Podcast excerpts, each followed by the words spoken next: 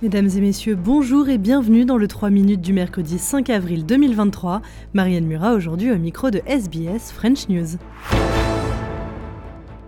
Coup dur pour le gouvernement travailliste australien. Le Parti libéral a officiellement décidé de s'opposer au projet de loi pour donner une voix autochtone au Parlement.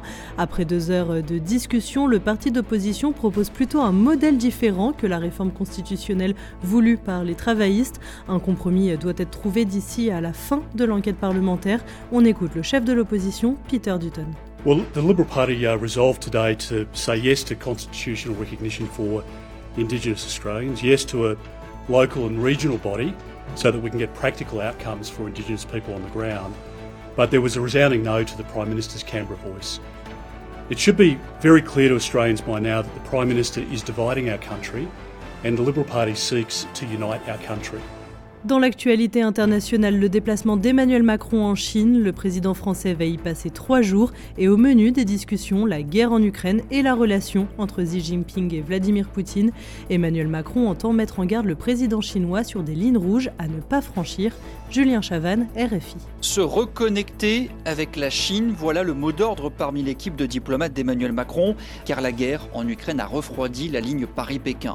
L'entourage du président français se dit d'ailleurs lucide, réaliste sur ses chances de pousser Xi Jinping à s'éloigner de Moscou, mais la France espère quand même trouver un espace commun avec cet acteur clé. Le chef de l'État va surtout poser une ligne rouge à son homologue, pas de livraison d'armes à la Russie, une décision qui serait funeste selon les mots de l'Élysée. Et enfin, Donald Trump officiellement inculpé devant la justice pénale. L'ancien président américain est visé par 34 chefs d'inculpation dont falsification comptable. Son procès pourrait s'ouvrir en 2024. Il a plaidé non coupable avant de repartir libre sous contrôle judiciaire. On écoute Donald Trump.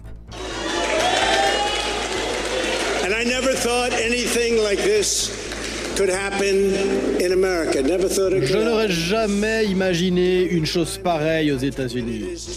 Mon seul crime, c'est d'avoir courageusement défendu notre pays contre ceux qui veulent le détruire.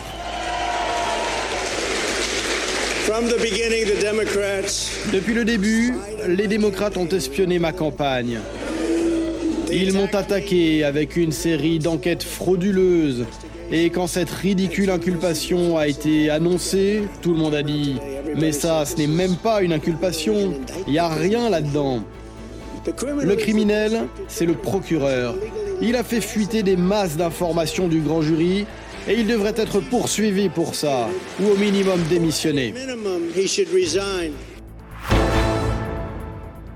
Voilà messieurs dames pour l'essentiel de l'actualité résumé en 3 minutes. À demain pour un nouveau bulletin.